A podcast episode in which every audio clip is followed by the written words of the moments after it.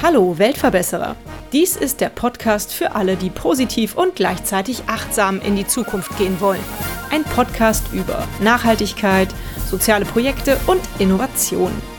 Abonniere doch unseren Kanal und verpasse keine weitere Episode des Weltverbesserer Podcasts. 95 Prozent der Menschen mit Autismus in Deutschland sind arbeitslos. Viele Autistinnen fühlen sich am Arbeitsplatz falsch verstanden und haben das Gefühl, dass ihre Kolleginnen nicht ausreichend über das Thema Autismus aufgeklärt sind. Auf der Seite der Unternehmen fehlen Bewerbung, Verständnis und Aufklärung. Die Angst vor Missverständnissen ist groß und auch die rechtlichen Rahmenbedingungen sind nur schwer zu durchdringen. Diesem Problem haben sich Studentinnen der Universität Mannheim angenommen. Zwei davon sind heute bei mir zu Gast. Herzlich willkommen Milena Jutzler und Tobias Tischmeier. Was ist denn euer Lösungsansatz für dieses Problem? Hallo, vielen Dank nochmal, dass wir hier sein dürfen. Mit Differgy wollen wir vor allem dazu beitragen, dass Menschen mit Autismus besser am Arbeitsplatz integriert werden und vor allem auch die Möglichkeit bekommen, überhaupt einen Job zu finden. Unser Ziel ist es, dass wir Unternehmen beraten, zum einen Unternehmen, die schon Menschen mit Autismus beschäftigen, aber die Menschen mit Autismus sich dort dann nicht wohlfühlen am Arbeitsplatz und nicht integriert sind. Und auf der anderen Seite aber auch Unternehmen, die noch überhaupt keine Menschen mit Autismus beschäftigen. Und dort wollen wir maßgeblich dazu beitragen, dass Menschen mit Autismus angestellt werden. Das heißt vor allem durch Hilfe bei Bewerbungsgesprächen, bei dem Erstellen von Jobanzeigen wollen wir Unternehmen unterstützen, vor allem die Abteilung, die sich mit den Bewerbungen beschäftigt Dort wollen wir die Menschen beraten, wie man besser mit Menschen mit Autismus umgeht. Mhm. Nun hast du eben schon den Namen eures Projekts genannt, Differgy. Wofür steht Differgy und wie seid ihr überhaupt auf dieses Problem aufmerksam geworden? Also auf das Problem aufmerksam geworden sind wir tatsächlich über meinen autistischen Bruder, ähm, der mir eben am Anfang meines Studiums von dem Problem erzählt hat, dass er mit seinem Schwerbehindertenbeauftragten im Beruf hat, dass die Person ihm nicht wirklich zuhört und seine Probleme nicht wirklich versteht. Und auf den Namen sind wir gekommen, äh, der setzt sich zusammen aus Different und Energy, deswegen Differgy, Different Energy, die die Autistinnen oftmals in den Arbeitsplatz mit einbringen können. Das hatte ich mir schon fast gedacht, aber ich wollte es mir nochmal bestätigen lassen. Tobias, Melina, was ist das eigentlich mit dem Autismus? Was bedeutet das für einen Menschen, wenn man Autist ist? Und welche Einschränkungen sind da überhaupt zu erwarten am Arbeitsplatz? Also ganz vorneweg muss man eigentlich sagen, dass es nicht den klassischen Autismus gibt, denn Menschen mit Autismus sind oftmals ganz, ganz unterschiedlich, haben unterschiedliche Einschränkungen, aber vor allem auch Begabungen. Ich glaube, das ist was, was oftmals vergessen wird, dass Autismus zwar eine Behinderung ist, aber dass man trotzdem auch viele Begabungen hat, die neurotypische Menschen nicht haben. Beispielsweise typische Ausprägungen von Autismus sind oftmals verschiedene Reizüberflutungen. Das heißt, dass Geräusche, dass Gerüche, dass Gefühle viel stärker wahrgenommen werden, als es bei neurotypischen Menschen ist. Das heißt, Geräusche sind zum Beispiel viel lauter oder man kann auch ganz schwierig nur differenzieren, wenn viele Geräusche im Raum sind, woher die kommen und es ist ganz schwierig, sich auf bestimmte Dinge dann zu konzentrieren. Das heißt, Ablenkung spielt oftmals eine ganz große Rolle und vor allem dann halt auch Überforderung, wenn verschiedene Gerüche und Geräusche auf einen gleichzeitig eindringen. Das sind oftmals Probleme, vor allem die sich natürlich auch am Arbeitsplatz ausprägen, weil vor allem in Großraumbüros, wo viele Menschen einfach arbeiten müssen, ist es für Menschen mit Autismus ganz schwierig, sich zu konzentrieren. Aber wie eben schon erwähnt, auch die vielen Begabungen. Das heißt, oftmals haben Menschen mit Autismus beispielsweise Inselbegabungen, ist aber wirklich auch nur eine besondere Ausprägung von Autismus. Das heißt nicht, dass Menschen mit Autismus es automatisch haben müssen. Aber es gibt zum Beispiel viele, die einfach in bestimmten Bereichen sehr begabt sind. Zum Beispiel analytische Fähigkeiten sind oftmals ja auch was, wovon man hört. Viele Menschen mit Autismus, die als Informatiker arbeiten, gibt es einige, weil man einfach teilweise sehr viel in dem Bereich versteht und sich auch besser auf einzelne Dinge konzentrieren kann. Das heißt, oftmals ist der Fokus viel stärker auf einzelnen Dingen dann, was natürlich dann auch Menschen mit Autismus besonders interessant für viele Arbeitgeber macht. Ja, also in meiner Generation kennt man den tollen Film Forrest Gump. Ich weiß nicht, ob der für euch auch noch so präsent ist wie für uns, aber ähm, da hat, hat man ja viel über Autisten gelernt. Also zumindest hoffe ich das mal, dass das einigermaßen realistisch abgebildet war. Da gab es auf jeden Fall auch die Inselbegabung. Was kann denn ein Arbeitgeber tun, der jetzt sagt, ja, also tendenziell bin ich ja total offen, Autisten einzustellen. Worauf muss der achten und äh, was kann ihm das ja vielleicht dann auch tatsächlich mit diesen besonderen Talenten bringen? Das Wichtigste, worauf ein Arbeitgeber achten muss, ist ein offenes Ohr zu haben und sich auf jeden neuen Mitarbeiter neu einzustellen. Das gilt jetzt nicht nur bei Menschen mit Autismus, aber vor allem bei AutistInnen im besonderen Maße. Das beginnt schon vor dem eigentlichen Bewerbungsgespräch und auch schon vor der eigentlichen Ausschreibung der Bewerbung. Da haben wir ein ganz cooles Beispiel, was wir immer anführen. wenn wir als neurotypische Menschen eine Bewerbung sehen mit 25 20 Skills und wir erfüllen 15 davon, denken wir uns, wir bewerben uns und äh, versuchen es einfach mal.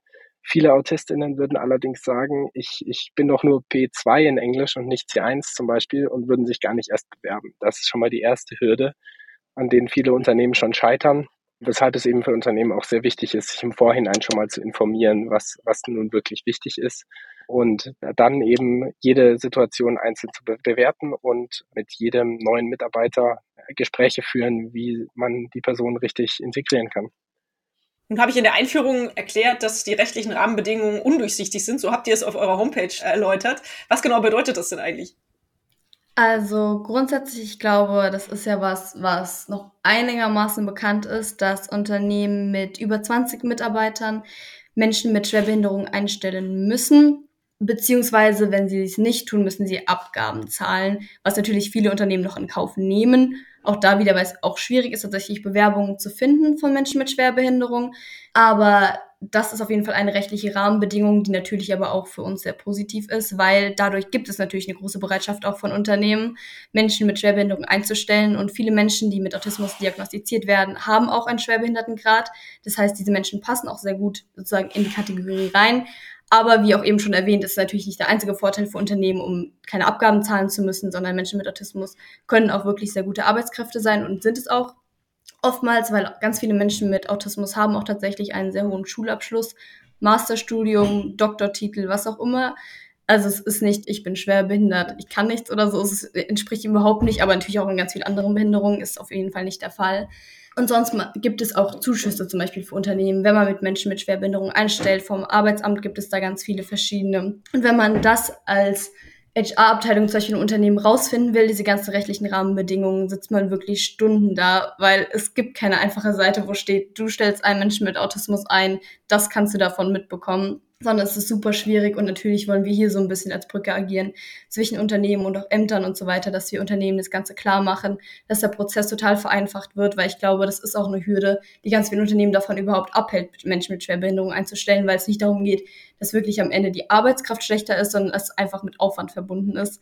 Und viele Unternehmen haben einfach total viel zu tun und dann fängt man überhaupt nicht erst an, was natürlich total schade ist, weil es gibt so viele Menschen mit Schwerbehinderung und auch Menschen mit Autismus, die einen Job suchen.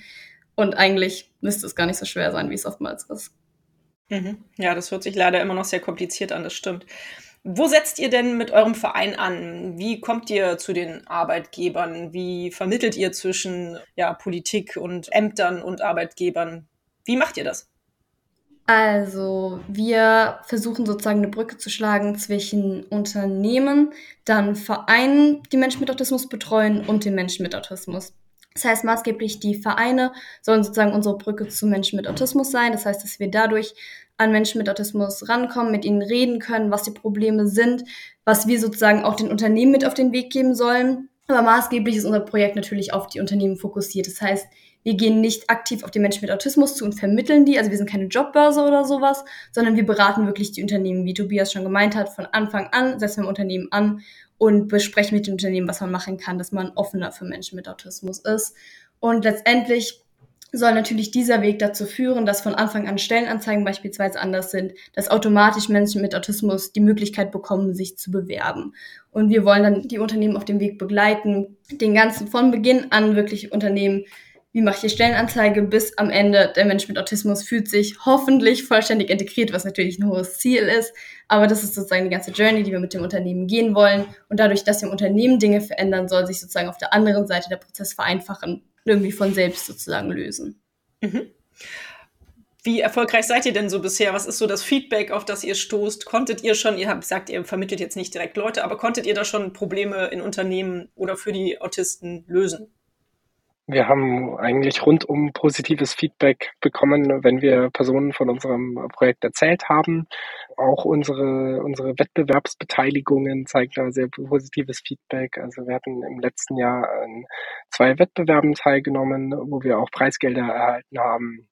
Dann sind wir momentan auch in einem Inkubator, wo wir eben unser Projekt nochmal weiterentwickeln können und damit Mentoring und unterstützt werden und auch finanziellen Mitteln und auf der anderen Seite haben wir auch schon Kontakte zu Vereinen, zum Beispiel Autismus Deutschland e.V., dem deutschlandweit größten Autismusverband, der auch sehr gutes Feedback zu unserem Projekt gegeben hat und durch den eben auch schon Kontakte zu weiteren Autistinnen ähm, ge geschlossen werden konnten, die uns auch schon sehr viel weitergeholfen haben. Mhm. Genau. Sehr schön. Ja, das wäre nämlich meine nächste Frage gewesen. Wie finanziert ihr euch denn eigentlich? Aber du hast gesagt, ihr seid da bei einem Inkubator, bei, bei Projekten angemeldet, wo ihr Finanzierung beantragen könnt oder gewinnen könnt. Reicht das denn?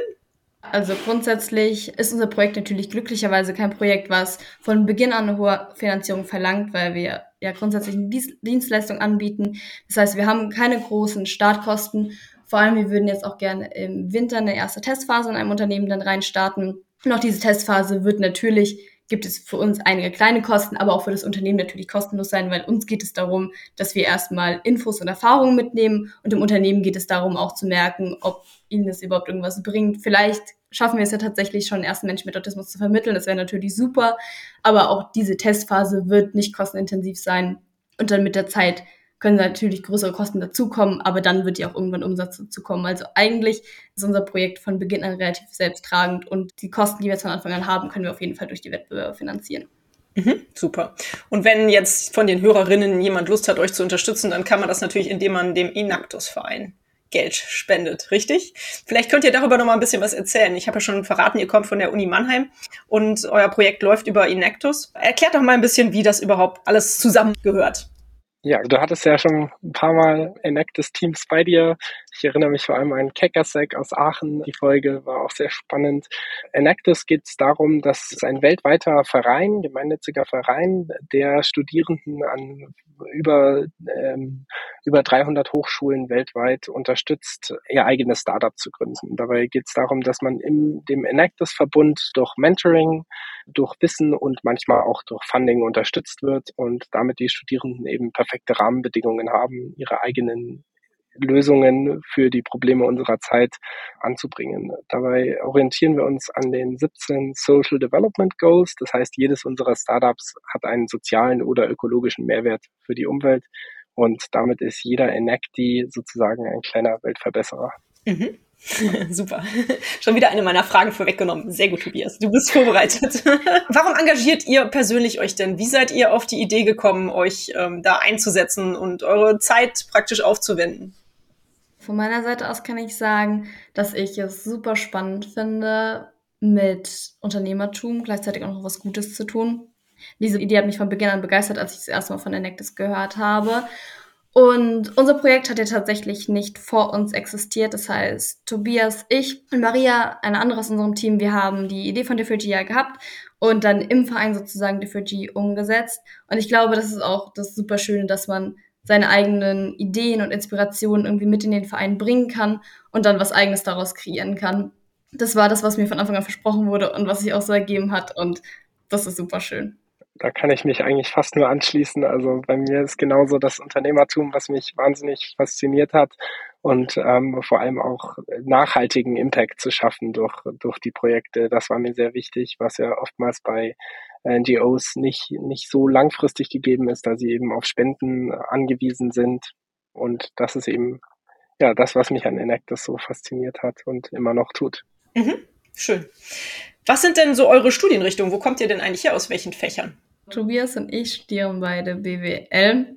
Ich glaube, das ist an der Uni Mannheim irgendwie ziemlich gegeben, weil es einfach super viele BWL-Studierende bei uns gibt. Okay. Aber theoretisch ist unser Team relativ divers. Also wir haben PsychologInnen drin, Wirtschaftsinformatiker. Wir haben gerade ein paar neue Mitglieder bekommen, auch Wirtschaftspädagogen. Also unser Team ist tatsächlich relativ divers, was natürlich auch für unser Projekt super spannend ist, weil es geht um Diversität bei Differgy und unsere Studienrichtungen sind auch sehr divers und dadurch ist es auch super spannend, auch in unseren Gesprächen zu sehen, dass wir Sachen aus ganz unterschiedlichen Blickwinkeln sehen und ich weiß nicht, ich habe das Gefühl, es bringt uns total weiter, dass sie auch unterschiedliche Erfahrungen und Hintergründe haben.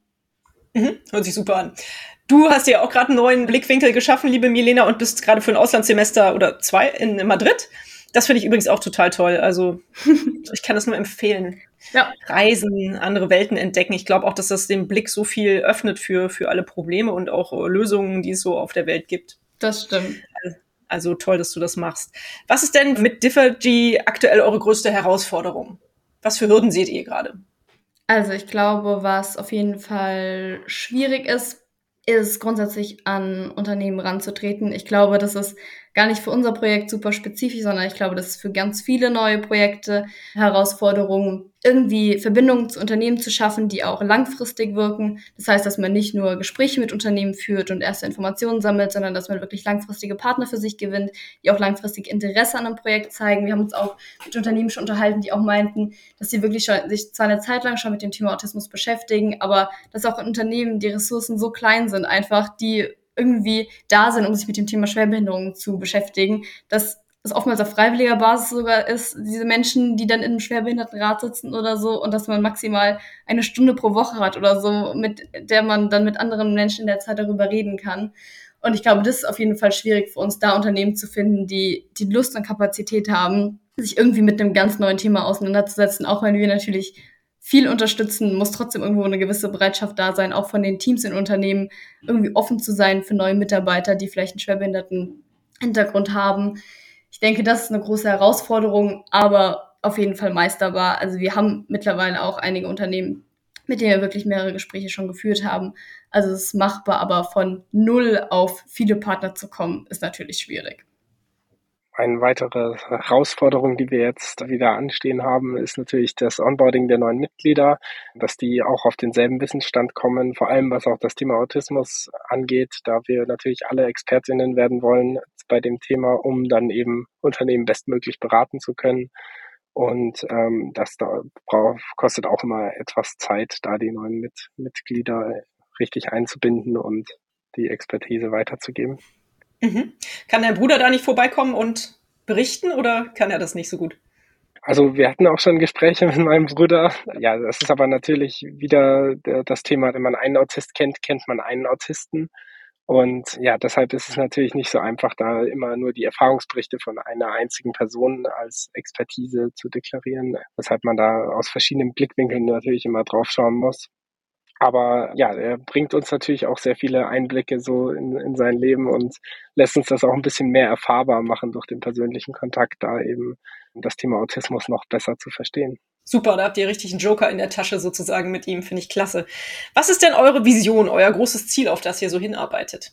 Also ich glaube, eine langfristige Vision ist es natürlich, dass wir es schaffen, dass sich grundsätzlich Menschen mit Autismus an ihrem Arbeitsplatz integriert fühlen ist natürlich eine relativ hohe Vision, weil natürlich werden wir nicht alle Menschen mit Autismus irgendwie erreichen mit unserem Projekt. Aber ich glaube auch schon im Kleinen, dass wir es einfach schaffen, dass auch einzelne Menschen mit Autismus ein bisschen glücklicher sind an ihrem Arbeitsplatz, weil wir arbeiten so viel in unserem Leben und nimmt so einen großen Teil ein. Und es ist einfach schön, wenn man sich wohlfühlt an seinem Arbeitsplatz, wenn man von seinen anderen Teammitgliedern akzeptiert wird und dass wir es irgendwie schaffen, dass ein bisschen mehr, vor allem auch Verständnis und Aufklärung in der Welt ist. Auch wenn wir es noch nicht mal schaffen, einen Mensch mit Autismus einzustellen, dass einfach Unternehmen besser Bescheid wissen, dass sie überhaupt wissen, was Autismus überhaupt bedeutet und dass wir einfach für ein bisschen Offenheit in der Welt sorgen. Sehr gut. Ich denke, das werdet ihr schaffen. Ich glaube auch, dass ihr es schaffen werdet, ein paar Autisten einstellen zu lassen. Ich frage meinen Interviewpartner immer nach einer schönen Erinnerung oder einer verrückten Geschichte, an die sie sich erinnern können im Rahmen des Projektes oder der Aufgabe, die sie da erfüllen. Habt ihr schon eine Geschichte, die ihr mit uns teilen möchtet?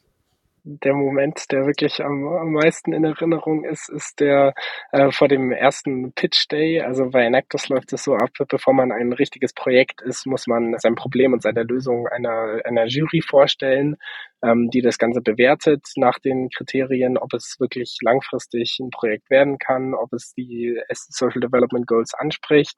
Und ja, da saßen wir wirklich sehr lange in der Bibliothek und hatten diesen Pitch vorbereitet gehabt, mehrfach geübt und das war wirklich eine sehr prägende Erinnerung, da äh, mehrere Stunden lang an dem Projekt zu arbeiten, wofür jetzt alle brennen und ja, da denke ich gerne dran zurück. Für dich, Milena? Ja, ich glaube, es steht tatsächlich auch in Verbindung mit dem, was Tobias gemeint hat. Als dann die Präsentation wirklich da war, wollten wir eigentlich unseren Text so runterlaufen lassen für uns, dass wir ein bisschen ablesen können, weil wir alle so aufgeregt waren. Aber dann von Beginn an hat unsere Präsentation zu spät gestartet und der Text einfach nur vor uns weggerannt. und wir mussten dann doch alles komplett improvisieren, obwohl wir uns eigentlich ein bisschen auf diesen Text verlassen wollten. Aber ich würde sagen, wir haben es eigentlich gar nicht so schlecht gemacht, weil manchmal ist Spontanität doch besser, als wenn man zu gut vorbereitet ist. Aber es war auf jeden Fall sehr lustig, als wir da vorne standen und dann doch gemerkt haben, dass wir alles spontan allen erzählen müssen. Aber es kam gut an, wir kamen weiter mit unserem Projekt, also alles perfekt verlaufen. Hervorragend, ja, man merkt ja, es hat ja anscheinend geklappt. Sehr genau. gut. Ja, also ähm, mein Tipp ist ja dann immer kein Fließtext, sondern nur so Stichworte aufzuschreiben. Ne? Weil ich glaube, wenn man sich dann an so einen Fließtext hält, dann wird es wirklich schwierig, den in der Zeit dann, die man da hat, mitzulesen oder vorzutragen, dass es sich nicht total dämlich anhört. Ja gut, aber schön, äh, Glückwunsch nochmal, dass ihr das so gut hinbekommen habt. Freut mich sehr. Ich habe es eben schon mal gefragt, was kann man tun, wenn man von eurem Projekt begeistert ist, wenn man euch helfen möchte, wenn man das vorantreiben möchte, eure Idee fördern möchte? Zum einen kann man Inactus spenden, aber was kann man jetzt für euch direkt tun? Oder vielleicht gibt es ja auch noch die Möglichkeit, wenn man Student in Mannheim ist, sich bei euch zu melden. Also grundsätzlich ist für uns am wertvollsten auf jeden Fall jeweilige Erfahrungen. Das heißt, wenn man irgendwelche Menschen mit Autismus kennt, wenn man selbst vielleicht Autist ist, dass man sich bei uns meldet, dass man uns eine einfache Mail schreibt. Unsere Mailadresse findet man auch auf der Webseite und dass man einfach uns die eigene Geschichte mitteilt. Das ist für uns immer super interessant, einfach selbst noch mehr Eindrücke zu bekommen von Autismus. Aber auch natürlich, wenn man in einem Unternehmen arbeitet und sagt, ey, fände ich super, wenn wir sowas machen, dass man vielleicht auch da ins Gespräch kommen kann mit der Personalabteilung. Einfach Gespräche sind super, einfach um unsere eigene Expertise auszubauen, um zu sehen, was ist wirklich relevant, was wollen Unternehmen, was wünschen sich Menschen mit Autismus. Deswegen, Kommunikation wäre super. Also gerne einfach schreiben. Sowohl die Autistinnen als auch die Unternehmerinnen dürfen sich bei euch melden, ja. äh, wenn sie Interesse an dem Projekt haben. Cool, also die Shownotes, äh, in die Shownotes packe ich das alles rein, die Links auf eure Homepage und eure Kontaktdaten, dann kann man euch darüber finden. Ihr könnt die aber auch gerne mal nennen, vielleicht ist das auch nicht ganz schlecht. Manchmal geht das ja über Audio besser in den Kopf, als wenn man es dann mal nachlesen muss. also wie heißt eure Homepage? Unsere Homepage ist enactus-mannheim.com slash differgy. Und ähm, die E-Mail-Adresse ist etwas komplizierter, da wir jetzt auf Google Workspace umgestiegen sind. Das ist differgy at unimannheim.enactus.team. Wow, okay. Ja. ihr solltet sie unbedingt vereinfachen. ihr habt schon gesagt, ihr hofft, dass ihr mit eurem Verein, mit eurem Projekt die Welt ein Stück verbessern könnt. Was müsste denn eurer Ansicht nach passieren, damit die Welt besser wird? Also ich glaube, auch wenn man sich die verschiedenen Social Development Goals anguckt, die Tobias schon genannt hat, gibt es ganz, ganz viele Punkte, an denen gearbeitet werden muss, gearbeitet werden sollte vielleicht. Und natürlich ist es auch sehr utopisch zu denken, dass man alles verbessern kann. Aber natürlich, wenn man unser Projekt betrachtet, ist es, glaube ich, einfach Aufklärung zu schaffen, Bewusstsein zu schaffen, auch für Diversität in der Welt, weil es gibt ganz, ganz unterschiedliche Menschen, nicht nur Menschen mit Autismus, sondern es gibt so viele Menschen, die unterschiedlich sind, die unterschiedliche Wünsche, Ansprüche, Ideen haben und ich glaube, jedem Unternehmen tut es gut, wenn einfach verschiedene Menschen sich zusammensetzen, verschiedene Ideen mit einbringen und nur so kommt man voran. Und deswegen wünschen wir uns auf jeden Fall, dass da die Bereitschaft von Unternehmen und von Menschen weitergeschaffen wird. Tobias, hast du noch eine Idee, die Welt ein Stückchen zu verbessern? Ja, also ich, ich bin der Meinung, dass, dass wir uns als Weltverbesserer sehen können, sobald der erste Mensch mit Autismus wirklich eingestellt ist. Und ja, das, das ist, glaube ich, unser Beitrag zur Weltverbesserung, da einer Randgruppe mehr Plattform zu bieten und zu helfen, wirklich langfristig am Arbeitsplatz glücklich zu werden. Mhm. Sehr schön. Tolles Ziel. Ich drücke euch dafür ganz doll die Daumen. In meinem Podcast geht es ja aber nicht nur um soziales Engagement, was ihr ja reichhaltig mitbringt, sondern auch um Nachhaltigkeit. Beschäftigt euch auch der Klimawandel? Ich nehme an. Und wenn ja, wie bindet ihr Nachhaltigkeit in euren Alltag ein?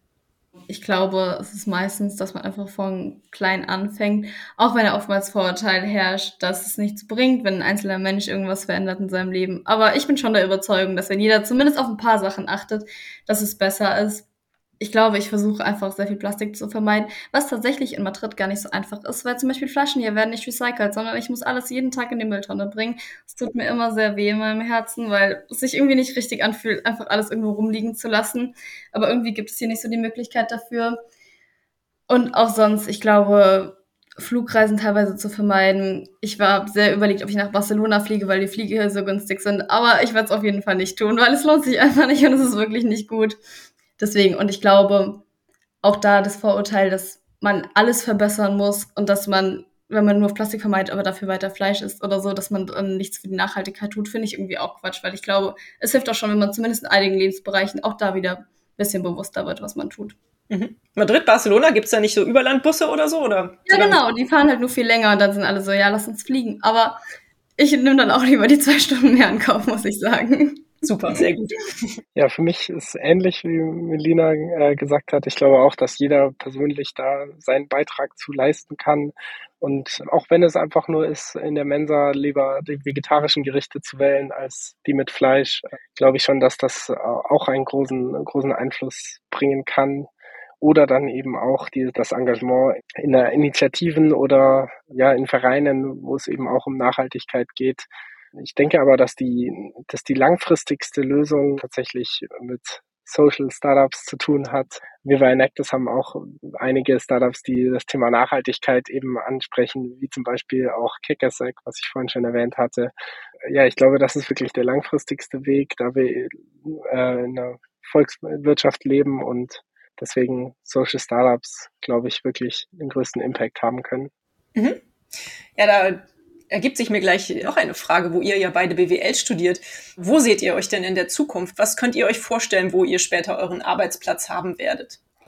Also ich glaube, ein Traum wäre es natürlich, wenn wir es mit Differgy schaffen, dass wir es als wirkliches Startup etablieren. Also ich glaube, Tobias und ich hätten beide sehr viel Lust, tatsächlich in dem Startup zu arbeiten, weil es wirklich was ist, wofür wir brennen und was uns super viel Freude bereitet. Allein wirklich schon das Feedback, was wir bekommen haben, obwohl wir noch gar nicht so viel bewirkt haben. Aber es ist so schön, das zu hören, auch von Menschen mit Autismus, dass es so toll wäre, wenn es sowas gibt. Deswegen, das wäre natürlich ein großer Traum. Aber ich glaube, auch sonst bin ich mittlerweile wirklich vom Kopf her so, dass ich sehr, sehr gerne in einem Social Startup arbeiten würde, auch wenn es vielleicht ein anderes Thema am Ende ist.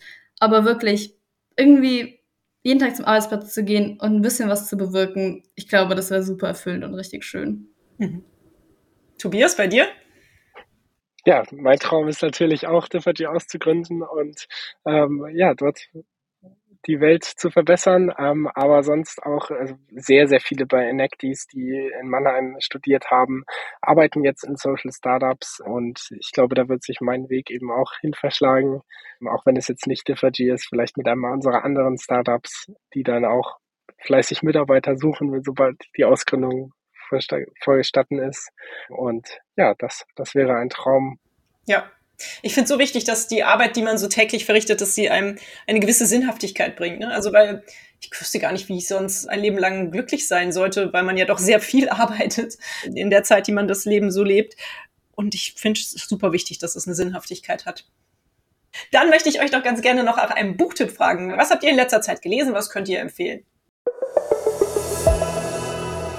Die Bücher sind erhältlich bei booklooker.de, dem Marktplatz für Bücher. Wir kannten die Frage natürlich schon und hatten uns gestern zusammengesetzt gehabt und ja, haben dann gemerkt, wir lesen eigentlich überhaupt nicht. Ach du liebes bisschen. Das ist leider ich Verfall der Jugend. Nein, alles gut. Manchmal kommt man ja auch Aber einfach gar nicht mehr dazu. Genau, also und deswegen habe ich dann auch meinen Bruder gefragt, was, was er denn für einen Buchtipp hat. Und tatsächlich habe ich beide Bücher, die er mir vorgeschlagen hat, auch schon als Hörbücher gehört gehabt. Das ist einmal Quality Land. Ich weiß nicht, ob du das kennst. Wahnsinnig ja. lustiges Buch. Gibt es zwei Teile von. Kann ich beide nur wärmstens empfehlen. Und mein Bruder auch. Und dann äh, das zweite, das Rosie Projekt. Das geht auch um eine Person, die ja, vielleicht die nicht unbedingt Autismus hat, aber auch nicht neurotypisch ist und um das Leben, wie diese Person eben durchs Leben geht und aus seiner, seiner Erfahrung aus erzählt. Auch mhm. sehr spannend. Cool, ja, das habe ich auch schon mal gehört. Sehr schön. Ja, super. Dann dein Bruder, ganz, ganz herzlichen Dank für diese tollen Buchtipps. Äh, Tobias, darf ich dir noch eine persönliche Frage stellen? Du musst sie nicht beantworten, wenn du nicht möchtest, aber ich finde es eigentlich total spannend, das jetzt äh, zu hören. Wie ist es denn, mit einem Bruder aufzuwachsen, der Autist ist? Wie hast du das denn so empfunden? Tatsächlich war das für mich nie wirklich so eine große Frage. Also für mich war das einfach ganz normal. Also ja, das ist ja schön. Wahrscheinlich ist es so, wie, es, wie man das handhaben sollte. Ne? Also ich habe mir da eigentlich auch nie groß drüber Gedanken gemacht. Es war halt einfach so und es war mein Bruder und ja, war halt einfach so. Und damit ja. hat man gelebt und war zufrieden. Ja, cool. Ich glaube, das ist wahrscheinlich auch ähm, die Gangart, die sich eigentlich die meisten Menschen mit äh, was auch immer für Behinderungen wünschen, dass man sie relativ normal behandelt ne? und wie einfach wie auch wie Menschen mit halt ja. einem anderen, ja, einer anderen Eigenart sozusagen. Genau. Gut. Ihr Lieben, ganz, ganz vielen Dank für eure Zeit, die ihr euch genommen habt, um Differgy hier vorzustellen. Ich finde euer Projekt super unterstützenswert und wünsche euch alles, alles Gute für die Zukunft. Vielleicht wird es ja wirklich so, dass ihr irgendwann mal auf dem Feld tatsächlich auch euren Arbeitsplatz findet. Ja, vielen Dank fürs Vorstellen und ich sag mal bis bald. Tschüss. vielen Dank dir. Bis dann. Und euch vielen Dank fürs Zuhören. Wie immer findet ihr natürlich alle Informationen und Links zu diesem Projekt in den Show Notes. Hat es euch gefallen? Fühlt ihr euch inspiriert, bewegt? Habt ihr Verbesserungsvorschläge für mich? Dann schreibt mir gerne. Auch die E-Mail-Adresse findet ihr in den Show Notes. Abonniert doch den Weltverbesserer Podcast, dann verpasst ihr keine Episode mehr. Teilt, liked und kommentiert diese Folge des Weltverbesserer Podcasts. Ich würde mich sehr freuen. Vielen Dank dafür und bis bald. Eure Birte.